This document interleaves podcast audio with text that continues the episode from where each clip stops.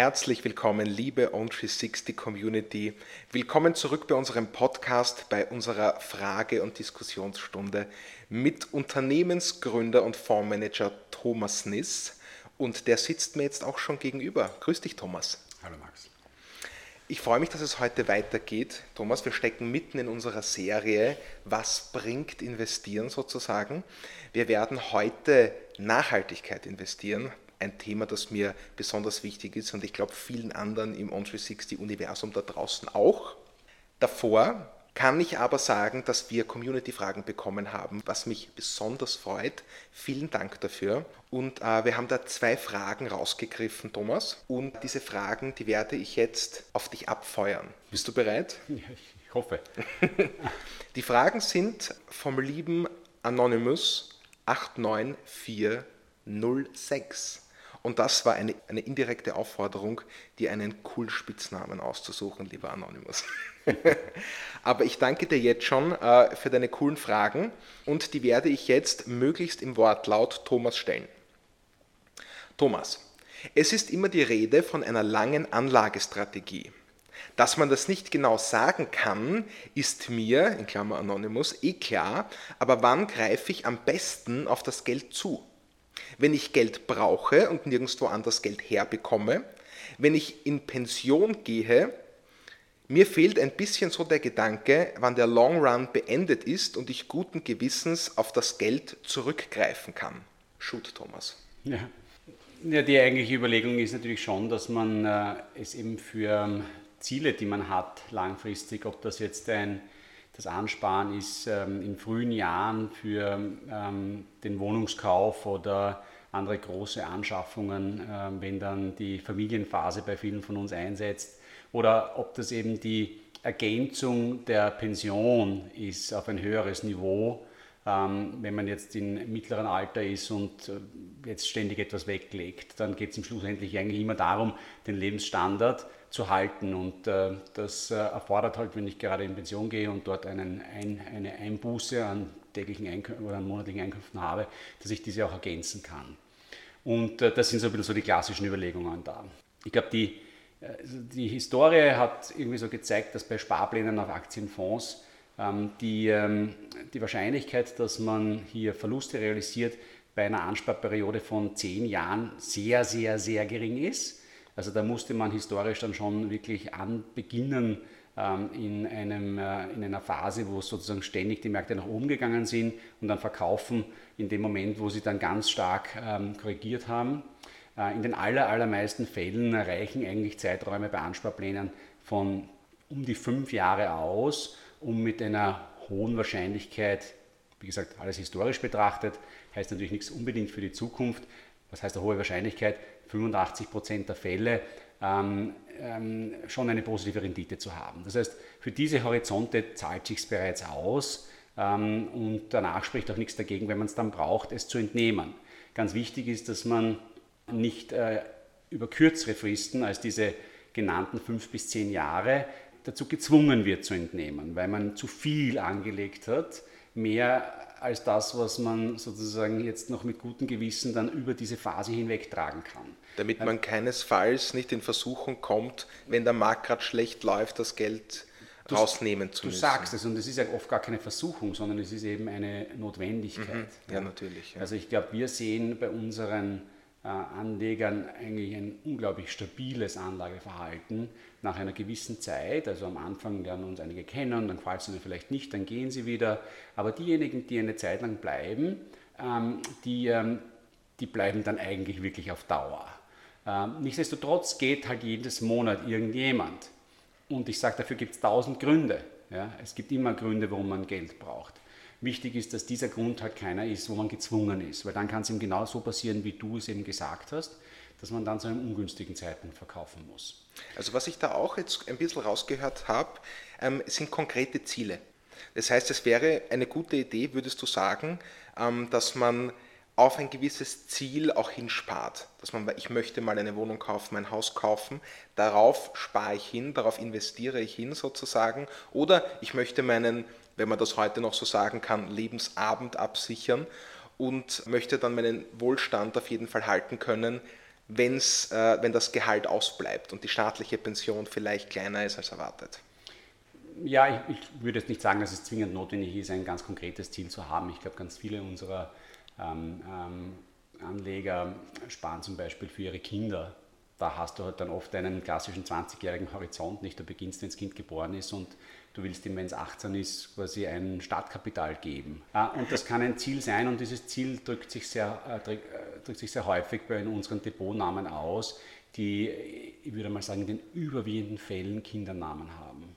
Das ist aber schön, finde ich. Ja, und Vornamen des ähm, Depotinhabers was darauf deutet, dass es sozusagen gar kein konkretes Ziel dahinterlegt ist, sondern oft einfach nur zu sagen, ja, eben diese Absicherung für die Zukunft, was auch immer kommen mag. Ja.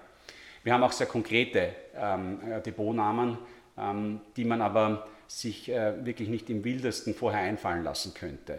Also das, äh, das, sozusagen, das zieht einen ganz, ganz breiten ähm, Fächer. Ja. Ich äh, möchte jetzt auf keine Details eingehen, aber ähm, aber es ist auf jeden Fall so, dass eine, eine Liste von fünf möglichen Zielen wie, ich weiß nicht, Pension, Urlaub, äh, Hausbau, Wohnung definitiv zu kurz greifen würde. Ja? Okay, ja. äh, wunderbar. Ähm, lieber Anonymous, ich hoffe, das hat deine Frage äh, beantwortet. Äh, wir kommen aber noch zu deiner zweiten Frage, die natürlich auch sehr spannend ist, glaube ich, für viele. Und die lautet folgendermaßen, Thomas.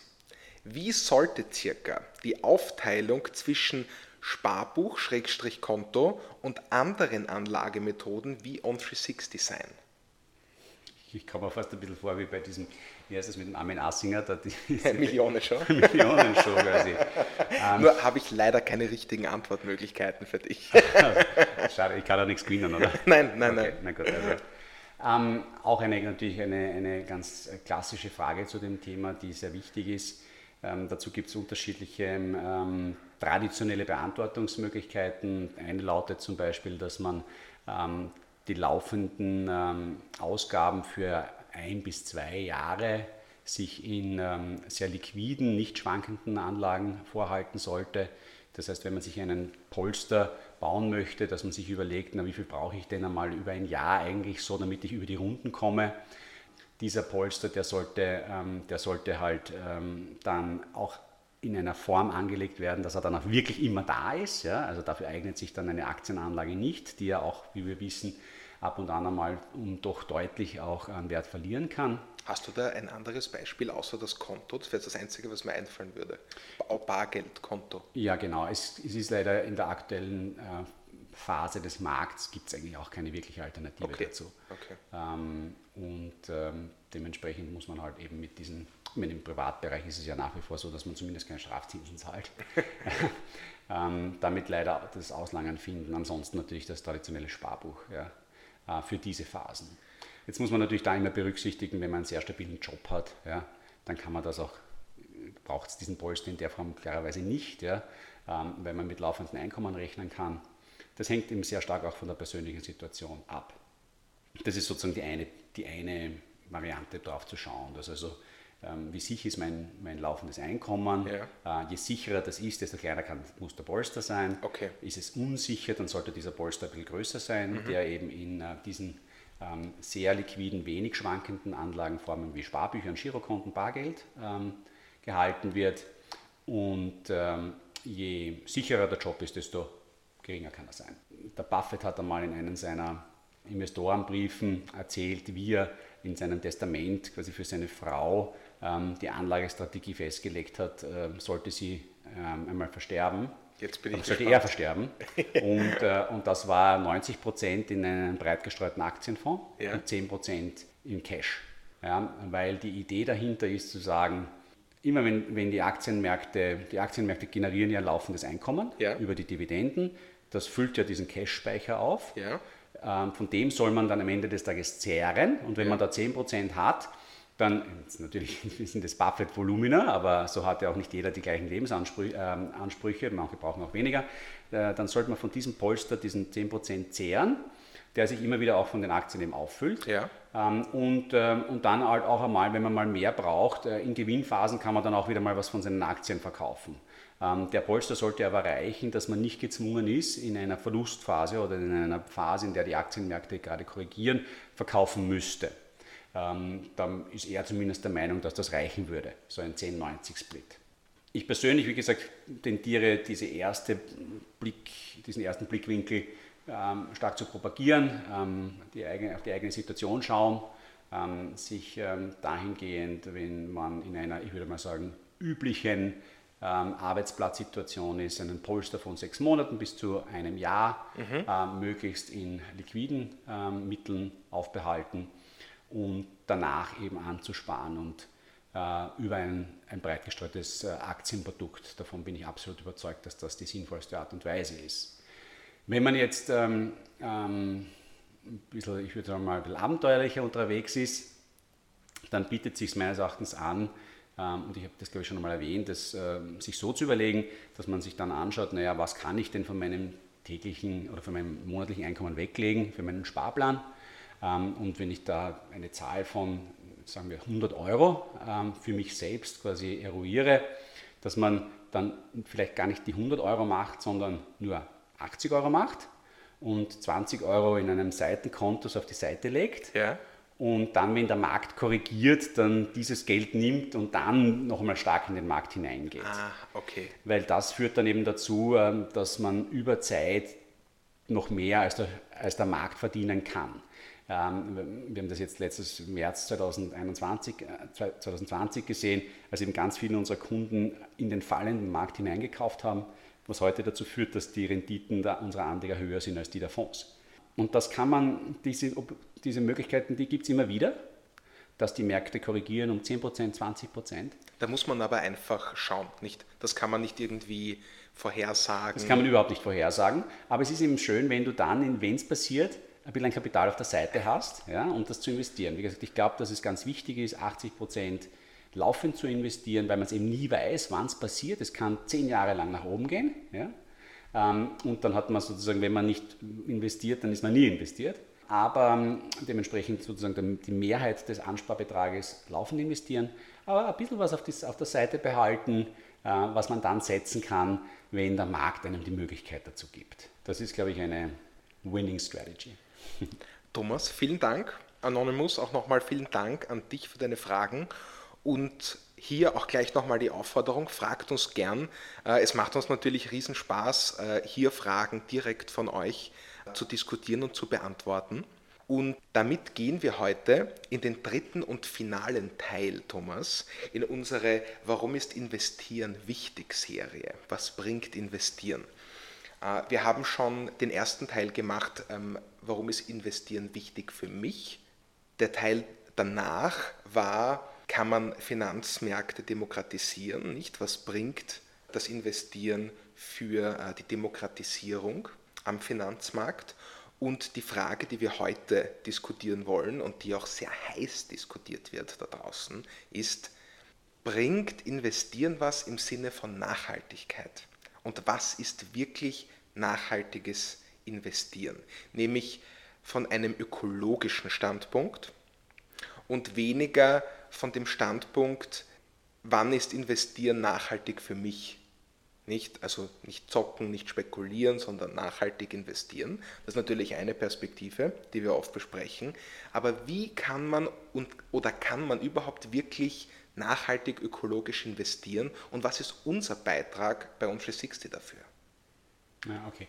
Also, also wir sprechen jetzt tatsächlich nicht über die Nachhaltigkeit im Sinne von ähm, eben nicht spekulativ zu investieren, äh, sondern langfristig, regelmäßig diese Dinge, sondern wir reden über die, das, was man ESG-Nachhaltigkeit nennt, also ja, Environmental genau. Social Governance, also das äh, Nachhaltigkeitsmarschall, das grüne Marschall, das äh, in den Medien über Fondprodukte jetzt immer mehr stärker diskutiert wird.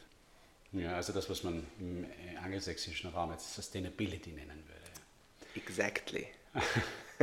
ähm, ich meine, auch da ist es ganz, wieder ganz interessant, dass es auch da wieder zwei, in dem, diesem Feld äh, zwei unterschiedliche Stoßrichtungen gibt, die man unterscheiden äh, sollte. Das eine ist äh, investieren in Unternehmen, die sozusagen deren Tätigkeit keine großartigen nachteiligen Auswirkungen auf sogenannte Nachhaltigkeitsfaktoren hat. Ja. Ähm, und einerseits, und das andere ist das Investieren in Unternehmen, die konkrete Nachhaltigkeitsziele verfolgen. Okay. Das sind zwei unterschiedliche Baustellen, wenn man so möchte. Das ist schon ja. mal eine ganz wichtige Unterscheidung. Genau, das wird auch ähm, ähm, also in der Europäischen Union gibt es einen sehr wichtigen äh, Rechtsakt, ähm, die sogenannte Offenlegungsverordnung, ähm, die ähm, auch diese beiden Themen unterscheidet. Okay. Sogenannte, sogenannte Artikel 8 äh, Finanzprodukte, das sind eben diejenigen, wo es darum geht, dass man, ähm, dass, die, dass die Auswahl Faktoren aus dem Bereich Ökologie, Soziales und Unternehmensführung berücksichtigt, die darauf gezielt sind, dass diese Unternehmen ähm, diese Faktoren berücksichtigen in ihrer Wahl und dementsprechend die Umwelt- und Nachhaltigkeitsfaktoren positiv, also zumindest nicht negativ beeinflusst. Ja? Okay. Und dann gibt es quasi die sogenannten Artikel 9 Produkte, das sind solche, die sich zum Ziel gemacht haben, irgendwas wirklich besser zu machen, was Konkretes besser zu machen, ähm, wie zum Beispiel die Wasserversorgung in Afrika. Ja? Okay. Ähm, ähm, die, das, was wir im Allgemeinen im Finanzsektor sehen, sind diese Artikel 8 Themen. Das heißt, das Investieren in Unternehmen, die ein bisschen besser sind als die anderen. Ja? ähm, und nicht sozusagen die konkret ein Ziel haben, nachhaltig zu sein. Okay. Ja, das ist nochmal, wie gesagt, eine andere Baustelle. Und in diesem Bereich ist es heute so, dass ähm, 2020 ähm, glaube ich, in der Europäischen Union in Publikumsfonds, wenn man das gesamte Vermögen, das in Publikumsfonds neu zugeflossen ist, sich ansieht, rund 50 Prozent bereits in solche Sustainability ESG-Fonds geflossen ist. Die Hälfte. Ein, die Hälfte. Also es ist ein Riesenthema, ja. ähm, das ähm, die gesamte äh, Anlegewelt äh, dominiert heutzutage in der, in der ähm, internen Diskussion. Ähm, und, äh, und aus gutem Grund, nicht? Also ich glaube, man, ähm, man äh, als der Konsument gut tut daran, ähm, sich darüber, nach, darüber nachzudenken, ob er mit seiner Handlung, wenn er investiert, ähm, ein Unternehmen fördert, das ähm, Raubbau an unserem Planeten betreibt ähm, oder auch nicht. Absolut. Das Ganze ist halt nur nicht ganz so einfach. Und da, da hoffen wir jetzt auf deine ja. Ansichten. Ja, warum ist das Ganze nicht so einfach? Einer der Hauptthemen ähm, dabei ist, dass ähm, wir ja immer noch über das Anlegen reden und immer noch ähm, es darum auch geht, vor allem auch eine gute Rendite zu erzielen. Das heißt, was man nicht möchte, ist durch eine nachhaltig geprägte Anlagestrategie eine geringere Rendite zu erzielen. Da haben wir auch nichts davon. Da haben wir auch nichts davon. So. Ähm, die, da gibt es unzählige Studien dazu, die sagen, naja, Nachhaltigkeitsprodukte ist alles ganz toll und teilweise sogar besser. Das, hat, das ist mit großer, großer Vorsicht zu genießen, äh, weil das immer eine, natürlich eine Betrachtung über einen gewissen Zeitraum ist und ähm, viele Nachhaltigkeitsprodukte sehr, sehr starke ähm, ähm, Verschiebungen gegenüber der globalen der Vergleichsmasse haben im Bereich der Sektoren, in die sie anlegen. Also zum Beispiel viel, also Nachhaltigkeitsprodukte, die viele davon schließen Öl- und Gasunternehmen aus. Mhm. Ja. Wenn jetzt also über eine Zeitphase die Öl- und Gasunternehmen sehr schlecht am Kapitalmarkt performen, aus unterschiedlichen Gründen, ja. dann würden Nachhaltigkeitsfonds tendenziell immer besser performen als die ganz breiten Fonds, die diese Öl- und Gasunternehmen drinnen haben. Nona, sagt no, der Wiener. So ist es, ja. Wenn jetzt, so wie zum Beispiel in der letzten Zeit, die Öl- und Gasunternehmen wieder sehr gut performen, ja, dann haben die Nachhaltigkeitsprodukte eigentlich keine Chance, die diese Öl- und Gasunternehmen nicht drinnen haben. Ähm, das heißt, das ist immer eine totale äh, Frage dessen, was der Zeitraum ist, den man sich ansieht. Aber diese Problematik, dass Nachhaltigkeit in einer Definition, dass gewisse Industrien und Sektoren nicht nachhaltig sind, sehr schwierig sind und dazu führt eben, dass es zu suboptimalen Anlageentscheidungen eigentlich führt für den ähm, Anleger da draußen äh, insbesondere nämlich den Privatanleger. Der institutionelle Anleger, der kann mit diesen Risiken umgehen. Also der institutionelle Anleger, das nennen wir die großen Pensionskassen, die Banken, mhm. äh, die Leute, die das als Beruf machen. Ja, die beschäftigen sich Tag ein und Tag aus mit diesen Themen, die, die verstehen, welche Risiken sie eingehen und die sollen sie dann auch gerne eingehen. Der Privatanleger ist da in einer ganz anderen Position. Der hat nicht die Zeit, sich über all das Gedanken zu machen, sondern der das ist meine feste Überzeugung, sollte ein einfaches Produkt kaufen, mit dem er sich wohlfühlt und das soll ihm eine gute Rendite bringen, weil deswegen macht das. Ja. In erster Linie. Zumindest ist das auch die Wahrnehmung, die wir von unseren Anlegern haben. Und, und das ist eben die große Frage, ob das Produkte, die tatsächlich ganze Sektoren ausschließen, noch erzielen können. Eine daran anschließende Frage ist natürlich die, wenn ich jetzt die Öl- und Gasindustrie ausschließe, na, was mache ich dann mit den ganzen Unternehmen, die von der Öl- und Gasindustrie Produkte kaufen? Das ist halt auch so eine Frage der Abgrenzung und der Sinnhaftigkeit an dieser Abgrenzung. also da spielst du darauf an, ähm, dass Gas- und Ölproduzenten eigentlich für viele andere Industrien die Grundmaterialien liefern, also die Rohstoffe eigentlich für Industrien liefern, die man augenscheinlich als grün bezeichnen könnte. Genau so ist es. Das ist genau das Problem. Du hast äh, und Öl und Gas ist ein Beispiel, was vielleicht noch viel besser zum Greifen ist, sind die äh, großen ähm, Bergbaukonzerne dieser Welt. Da gibt es nicht so wahnsinnig viele davon. Ähm, BHP Billiton, äh, Anglo American ähm, und Rio Tinto. Rio Tinto, genau, äh, Glencore. Und, äh, und natürlich machen diese Konzerne alles Dinge, die jetzt im, auf den ersten Blick jetzt nicht so toll ausschauen, weil sie unserer Erde Stoffe entnehmen. Ja. ja? Und auf so eine ähm, hässliche Weise. Nicht? Teilweise auf eine hässliche Weise, teilweise auf eine wenig hässliche Weise. Ja? Aber, aber sie, sie sind grundsätzlich ressourcenziehende ja. Unternehmen. Und, und aufgrund dessen alleine werden sie häufig quasi in so eine Box geschoben und zu sagen quasi, naja, Nachhaltigkeit, no. Ja? Wie soll das gehen? Jetzt muss man aber irgendwann mal erklären, ähm, wie dann irgendein Industriekonzern irgendetwas bauen soll, wenn äh, die Rio Tintos dieser Welt nicht die den Abbau von diesen Stoffen, die dann schlussendlich zur Erzeugung von Stahl und anderen Dingen ähm, verwendet werden, betreibt. Dann müsste ich dann, dann, die auch wieder alle ausschließen. Nicht? Und wenn ich dann diese Kette weiterdenke, habe ich überhaupt kein Unternehmen mehr, das ich investieren kann, weil alles voneinander abhängt. Hm. Ähm, also ich finde, das ist eines der wirklich großen Themen. Daran schließt sich natürlich auch, wenn ich ähm, diese Entscheidung mache, dass ich gesamte, den gesamten Mining-Sektor, also Bergbausektor oder den ganzen Öl- und Gassektor ausschließe. Wenn sich tatsächlich die gesamte äh, Investmentwelt darauf verständigen würde, äh, hätten diese, gerade diese Unternehmen viel schlechteren Zugang zu Kapital ja.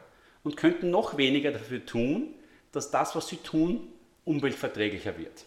Mhm. Das ist, äh, das ist auch wieder kontraproduktiv. Ähm, und ähm, ähm, eine eine Studienkollegin von, von, mir, mit der ich in Kalifornien studiert habe, ähm, die war danach bei BHP und die hat mir selbst auch immer wieder erzählt, es ist eigentlich unglaublich, gerade wie viel diese Konzerne tun, um besser zu werden. Tatsächlich. Ja? Ähm, weil natürlich der Fokus ganz stark darauf ist, ähm, nämlich der Investorenlandschaft, dass sie etwas tun. Aber ist das, ist das ein unlösbares Dilemma? Oder ist es möglich, Bergbau mit einem minimal negativen sagen wir, CO2-Output zu betreiben? Ich glaube, also wir werden immer besser. Ähm, ja. Je mehr ähm, ähm, Kapital da auch zur Verfügung ist, desto effizienter wird das alles. Ähm, dementsprechend ist es gerade kontraproduktiv, wenn man diesen äh, Unternehmen das Kapital entzieht. Das ist wirklich ein Punkt, den würde ich jetzt gerne noch mal kurz festhalten. Diesen, äh, den Gedanken, dass es sehr schlecht sein kann, auf dem Kapitalmarkt Bergbauunternehmen Kapital zu entziehen, beziehungsweise ihnen kein Kapital zur Verfügung zu stellen, weil sie dann ihr Interesse nach Innovation, nach nachhaltiger Innovation, wie ich annehmen darf, ähm, gar nicht verfolgen können. Äh, so kann man es ausdrücken, genau so ist es, ja, weil natürlich die Kapitalkosten höher werden, ähm, wenn äh, kein Bedarf oder keine, keine Nachfrage nach diesen Unternehmen da ist. Ähm, wozu hat diese ganze Überlegung geführt? Also ich bin ja nicht der Einzige, dem das eingefallen ist dass sehr viele ähm, ESG-Produkte, Nachhaltigkeitsprodukte, heute nicht mehr Sektoren ausschließen, Industrien ausschließen, sondern nach sogenannten Best-in-Class-Ansätzen vorgehen. Das, das musst du uns kurz erläutern. Genau, also sie, sie schließen nicht mehr alle aus, sondern sie behalten die Klassenbesten sozusagen, nicht? Best in Class. Also wir wollen irgendwie nicht, ähm, also wir wollen diejenigen eigentlich loben, ja, die innerhalb des Mineral, also quasi des Bergbausektors, die besten sind.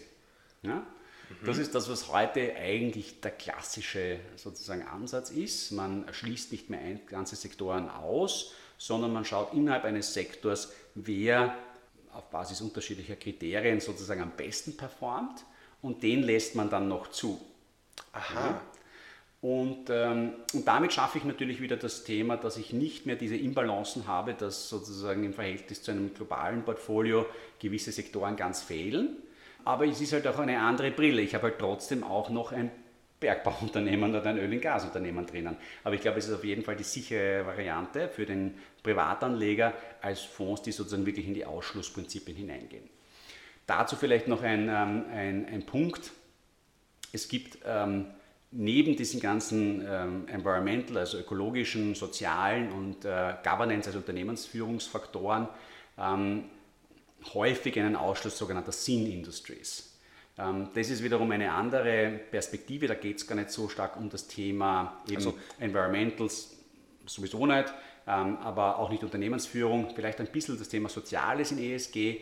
Da geht es dann darum, dass man nicht investiert in Waffenhersteller, in Unternehmen, die ähm, hochprozentigen Alkohol erzeugen, ähm, in Unternehmen, in Zigarettenhersteller und solche Dinge. Ja. Ähm, das ist auch ein üblicher Prozess, der häufig angewandt wird. Ähm, ist ein bisschen mittlerweile aus der Mode gekommen, macht man eher, eher best in class, aber häufig gibt es noch diese Sinn-Ausschlussthemen. Mhm. Ähm, da gibt es auch äh, von der, den Vereinten Nationen gewisse so, also Zielvorgaben ähm, und äh, einige Industrien, die als besonders schlecht äh, dargestellt werden, zum Beispiel was auch wir in unserem Portfolio berücksichtigen.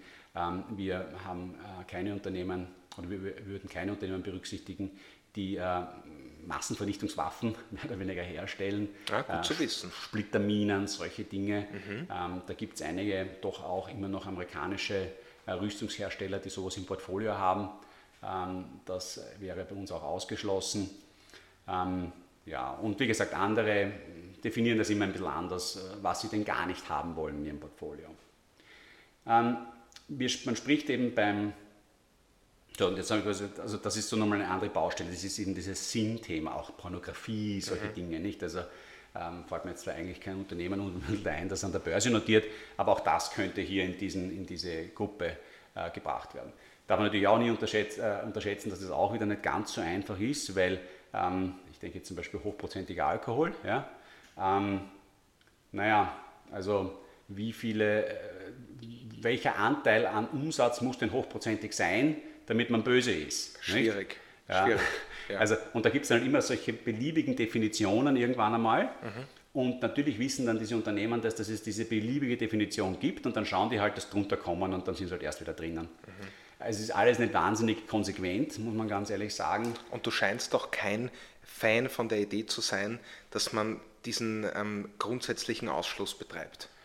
Also ich glaube, wie gesagt, in, äh, in, in Extremfällen ja, ja. Ähm, bin ich doch bin ich schon ein großer Fan davon. Ja. Aber ich meine, ähm, äh, Diageo zum Beispiel, also ein globaler Hersteller von äh, Spirituosen, ja, ich meine, auf der ganzen Welt werden Spirituosen getrunken mhm. und die Menschen machen das aus äh, ihrer eigenen Überzeugung. Ähm, das heißt, warum soll ich dieses Unternehmen per se verteufeln? Ja?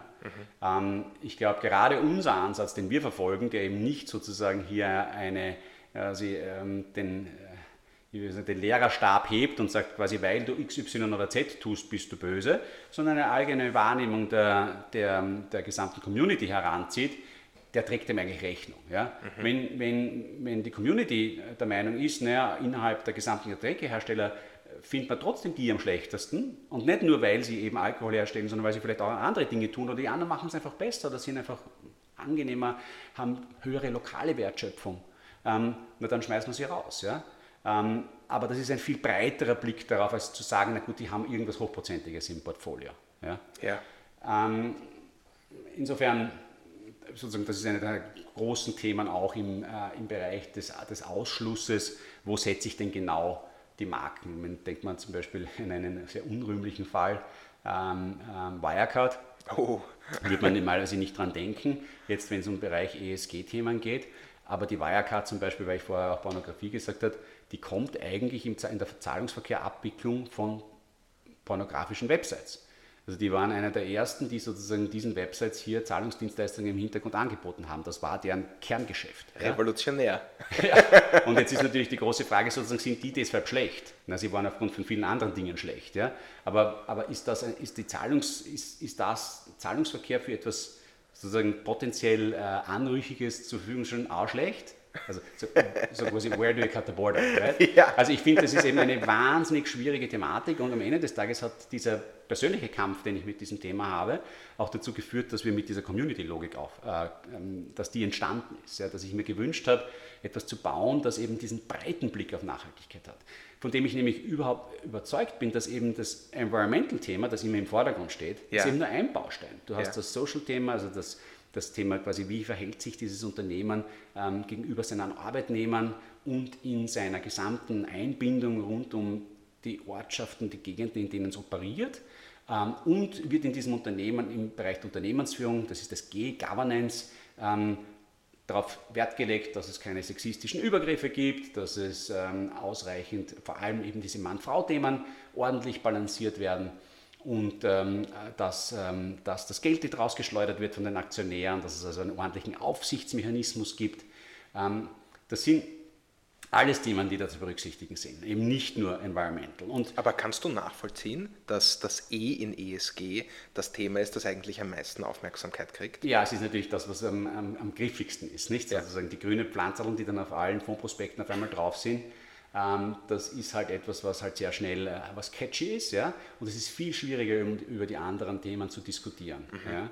Ich glaube, was, was ganz, für mich persönlich ganz wichtig ist, und das kann man sicher auch kontrovers diskutieren, ist aber, dass ich zum Beispiel der Meinung bin, dass auch die Standortrelevanz ein extrem wichtiger Faktor in der Nachhaltigkeit ist.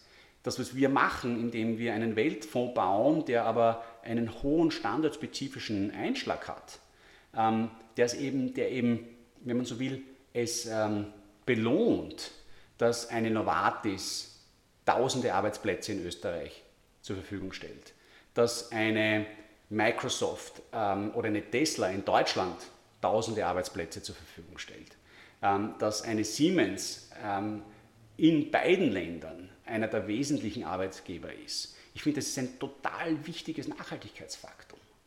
Das, das würde in einem klassischen Rating-System häufig keine Rolle spielen, aber ich finde, dass, dass dieses Unternehmen hier Steuern zahlt, hier Arbeitsplätze schafft, hier Menschen sozusagen Lebensgrundlage gibt, das ist eigentlich das Wichtigste fast. Ja? Da, da gebe ich dir völlig. Und damit sind, ist, unsere, ist unsere Primärbrille der Standortfonds schon einmal etwas sehr Nachhaltiges aus meiner Perspektive. Und ähm, was wir mit dem Community-Gedanken machen, ist dann nochmal zu sagen, wir wollen einfach die Macht auch bei unseren Anlegern sehen, dass sie uns sagen können, ein Teil des Universums, das wollen wir nicht haben. Mhm. Und ähm, aus Gründen eben, die in dieser Diskussionen stehen bei uns auf der Plattform. Und ich bin ähm, wirklich begeistert, wie gut das funktioniert. Ähm, wir haben die kritische Größe dafür erreicht, dass das funktionieren kann. Großartig. Ähm, und äh, ich habe es ja auch zuletzt einmal in einem Beitrag erwähnt, wenn man dann ex post, also von außen auf unsere Portfolio und auf unser Portfolio draufschaut, dann kriegt es auch tolle Ratings, weil die Entscheidungen, die unsere Community trifft, auch die wären, die getroffen werden würden, wenn man eben ESG anders machen würde, nämlich sozusagen auseinanderpflücken, ob ein Unternehmen jetzt sozusagen mehr CO2 in einem Jahr ausgestoßen hat oder weniger. Ne? Mhm. Das springt meines Erachtens aber zu kurz. Ich finde, the wisdom of the crowds, wenn man so möchte, also ja. das, ähm, die Weisheit der Masse und vor allem, glaube ich, auch der lokale Blick ähm, unserer Community, der spielt für mich da eine Riesenrolle und schafft eigentlich ein Portfolio, mit dem ich persönlich mich total wohlfühle. Also würdest du sagen, ähm, man kann mit einem Investment Nachhaltigkeit fördern? Also ähm, die Europäische Union glaubt das auf jeden Fall. die, die europäische äh, Gesetzgebung im Bereich der Anlageprodukte der letzten zehn Jahre stellt ganz äh, vehement auf diesen Faktor ab, nämlich sowohl Ausrichtung auf Nachhaltigkeit und auch Miteinbeziehung der Anleger. Also viele Initiativen der letzten Jahre gehen genau in diese Richtung. Man will, dass der Anleger mehr zu sagen hat in diesen großen Unternehmen und man will den Anleger dazu leiten, sein Kapital dorthin zu geben, wo es am besten eingesetzt ist zum Wohle der langfristigen Entwicklung der Union. Und das wird eben auch definiert rund um die Erhaltung unseres Lebensraums, und anderen Nachhaltigkeitsfaktoren. Da gibt es eine ganze Reihe davon, die ich da nicht auswendig aufzählen kann. Aber die sind alle festgeschrieben und definiert, wie man das so schön in Europa äh, dann macht. da gibt es dann riesige, neben den Verordnungen der Europäischen Union, riesige ähm, ähm, Technical Standards, wo dann auch im Detail drinnen steht, wie das alles zu messen ist. Davon halte ich nur beschränkt viel. Ja. Aber die Stoßrichtung ist ganz, ganz klar. Und ja, natürlich. Ähm, ich glaube, die Wahrnehmung da draußen, diese Art der Gesetzgebung, diese, dieser hohe Zulauf zu diesen Produkten, der führt natürlich auch bei den Unternehmen zu einem massiven Umdenken, ähm, zu einem quasi fast erzwungenen Fokus auf diesem Thema. Teilweise trägt das natürlich dann Stilblüten, nicht? Nichtsdestotrotz, die Tendenz ist da sehr, sehr gut, sehr, sehr positiv. Ganz, ganz viel Geld, das heute von den Unternehmen in die Hand genommen wird, wird so investiert, dass es tatsächlich zur, ähm, ähm, zur Vermeidung von signifikanten nachteiligen Nachhaltigkeitsauswirkungen, wie das im Gesetz heißt, ähm, eingesetzt wird. Das heißt wirklich so. Es ist im Deutschen ist es herrlich, wirklich ein totaler herrlich. Zungenbrecher, die nachteilige Nachhaltigkeitsauswirkung. Wow. Äh, im, jetzt wie es im Englischen ist. Im Englischen ist es einfacher formuliert. Aber es ist, wenn man sich, den, wenn man sich die ähm, Transparenzverordnung durchliest, da stolpert man die ganze Zeit über dieses nachteilige Nachhaltigkeitsauswirkungsthema. es, ist, es ist wirklich herausfordernd. Aber das ist die, das ist die Kernstoßrichtung. Die Vermeidung von signifikanten nachteiligen Auswirkungen und nicht zwingend sozusagen die Förderung von spezifischen Investments. Die gibt es auch, ja? ja? aber ich glaube, das, was wir machen, zu 90, 95 Prozent in der Investmentwelt, da geht es vor allem jetzt darum, einmal zu sagen, die, wenn du so willst, abzustrafen, die am wenigsten tun, mhm. um, um negative Nachhaltigkeitsauswirkungen zu vermeiden. Dann, ähm, dann stelle ich dir jetzt äh, leider schon als letzte Frage noch eine, ja, eine, eine, eine zugespitzte Frage, die ähm, auch im deutschen Wahlkampf äh, so gefallen ist. Und das würde mich sehr interessieren. Und ich glaube, viele Leute, so in meinem Alter, auch um die 30, können wir uns aus der Klimakrise raus investieren? Ähm, also ja, ich glaube, wir können es. Das sind ähm, tolle Nachrichten. Ich, äh, es ist die Frage, über welchen Zeitraum mhm. Und was es uns am Ende kosten wird. Äh, das ist ähm, unglaublich komplexe Zusammenhänge, natürlich auf globaler Ebene. Ähm, die Europäische Union ähm, und die Länder der Europäischen Union haben ein besonders hohes Bedürfnis, hier voranzuschreiten. Ja. Dieses Voranschreiten bedarf eines sehr, sehr langen Blicks auf das, was Erfolg bedeutet. Weil kurzfristig ähm, jemand, der sagt quasi, nein, ich mache das nicht, eher davon profitiert, es nicht zu tun, weil er geringere Energiekosten äh, dadurch hat und solche Dinge. Ähm, die Frage ist halt wirklich, wie lang ist mein Horizont, auf den ich blicke?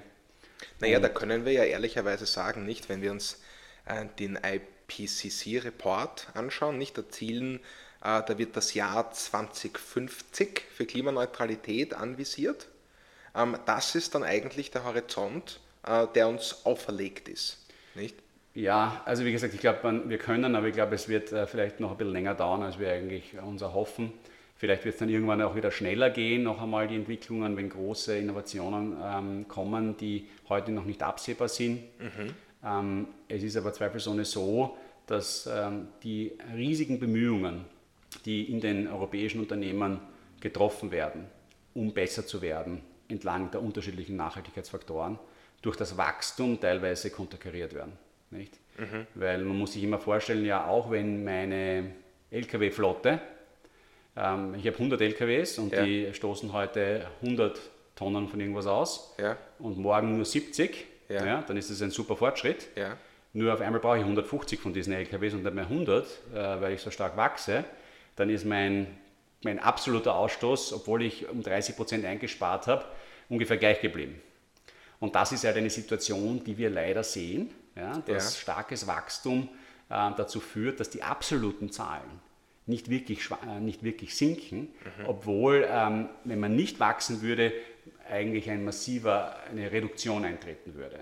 Das Nichtwachsen, das möchte ich an dieser Stelle aber auch mal sagen, ist keine Option, weil das Nichtwachsen ähm, heißt im Wesentlichen nicht, äh, ich wachse nicht, sondern jemand anderer wächst stärker als ich.